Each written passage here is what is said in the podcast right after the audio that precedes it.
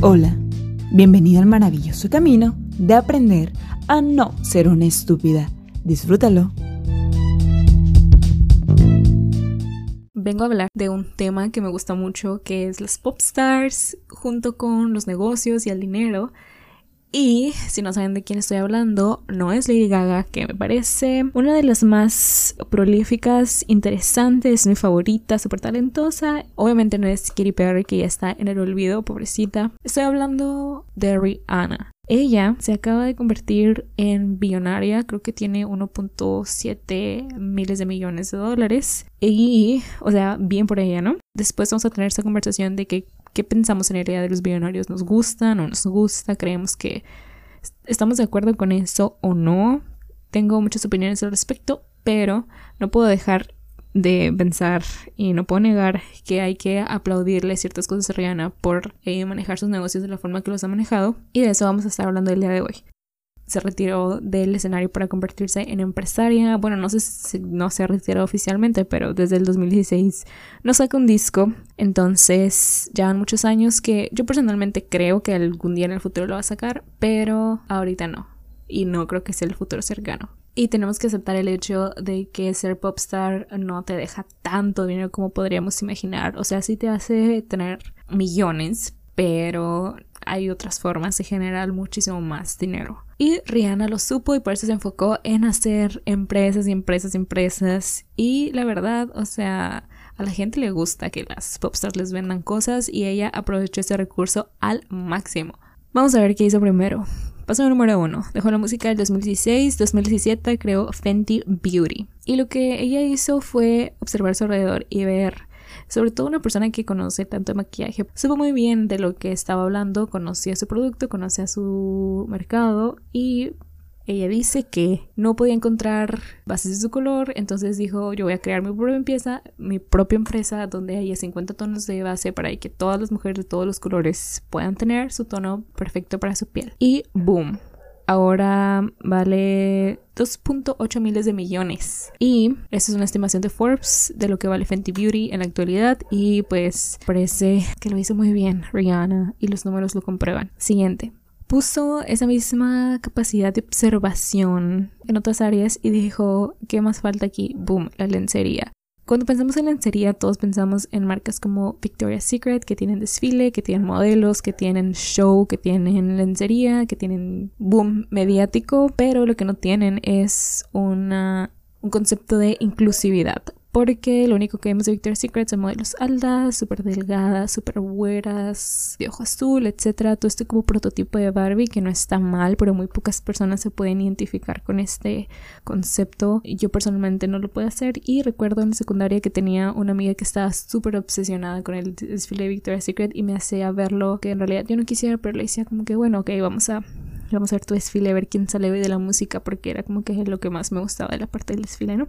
Entonces veía los modelos de esta forma y yo decía así como que mm, es como que medio blando todo esto, ¿no? Simplemente no me identificaba y francamente así como que me daba medio flojera y no quiero decir que, no, o sea, nada en contra, ¿no? Todas las personas que les gusta perfecto, pero para mí pues sí como que le hacía falta un poco más de sabor y mis deseos fueron cumplidos un montón de años después cuando llega Rihanna con su desfile de Savage, que también es un boom mediático, también hace uso de celebridades también hace uso de música y coreografía y todo esto, pero lo que ella incluyó fue modelos de todos los tamaños, de todos los colores, de todas las razas y de todas las estaturas y hasta con amputaciones y hasta con todo lo que te puedas imaginar.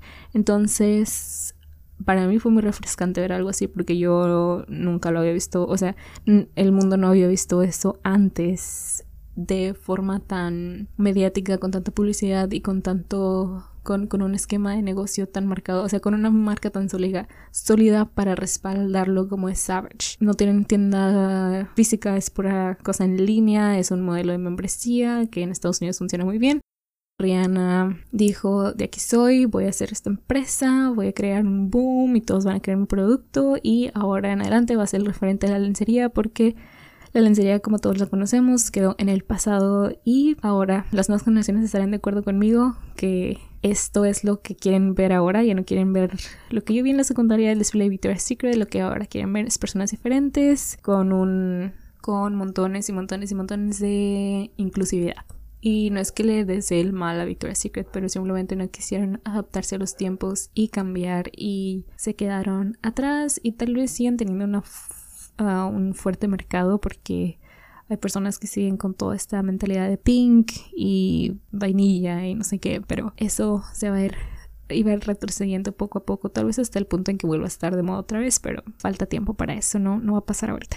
Bueno, y de todo esto, Savage está valorado en un billón de dólares y según Forbes, Rihanna tiene alrededor de 30% de la empresa. Entonces, uff, nada mal para ella, pero resulta que no todo lo que ha hecho le ha ido bien. Lanzó una marca de lujo que se llama Fenty, pero esa no le fue tan bien, fue, era como que moda de lujo y accesorios de alta gama, carísimos de París, y pum, pasó la pandemia, la gente no tenía pensado estar comprándole cosas carísimas a Rihanna ni a ninguna otra persona. Y a menos de que sea súper rico. Entonces sí, ¿verdad? Pero la mayoría de la gente no lo somos. Entonces tuvo que cerrar Fenty. Y pues dijo, no me conviene estar aquí, estoy perdiendo dinero y estoy quedando mal porque nadie me va a comprar mis cosas carísimas ahorita. Y lo cerró.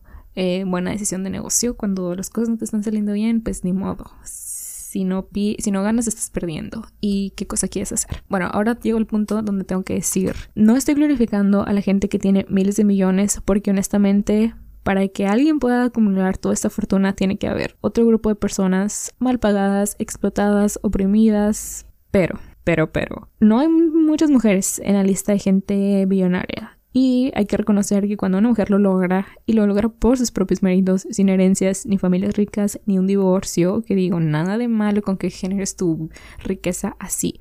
Pero eh, Rihanna lo generó ella solita, completamente bueno, es un decir ella sola, ¿no? Pero sin tener así como que este aparato súper fuerte de respaldo y tener inicios diferentes que la llevaron hasta el punto donde está ahorita por su trabajo. Entonces, creo que hay que reconocérsele y creo que hay cosas que podemos aprender. Obviamente sin idolatrar ni glamorizar las malas prácticas sino las cosas buenas que podemos aprender de ella y la lección que podemos tomar para tal vez ponerlo en práctica algún día en nuestros propios negocios, porque pues este es un caso de éxito principalmente. Habiendo dicho eso, podemos ponerle un par de cosas, aprenderle un par de cosas de Rihanna y eso es lo que yo apunté, sus buenas prácticas. Número uno.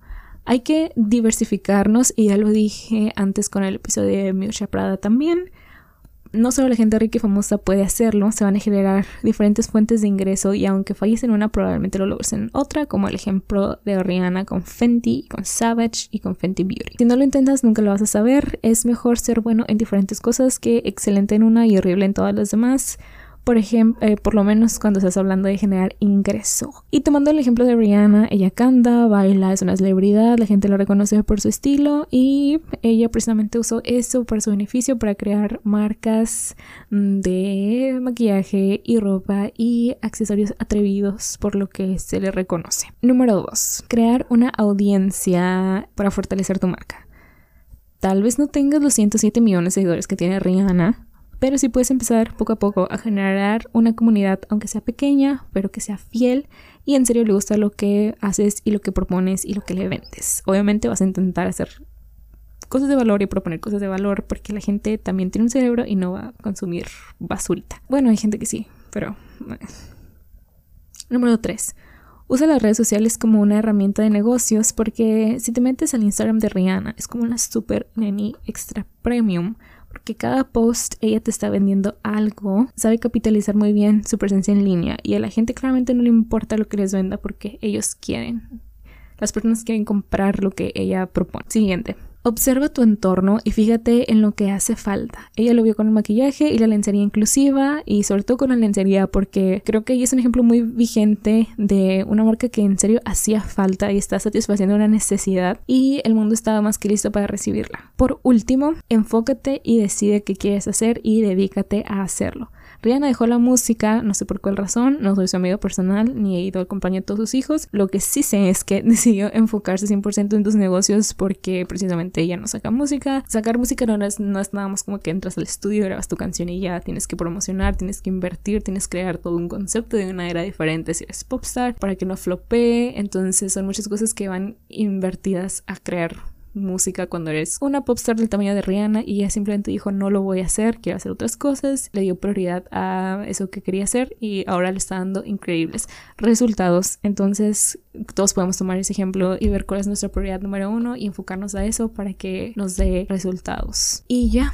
con esto llego al fin de mi charla del día de hoy de Rihanna. Déjenme, díganme qué les pareció, si comparten mi opinión o no, si aman a los billonarios y billonarias o no.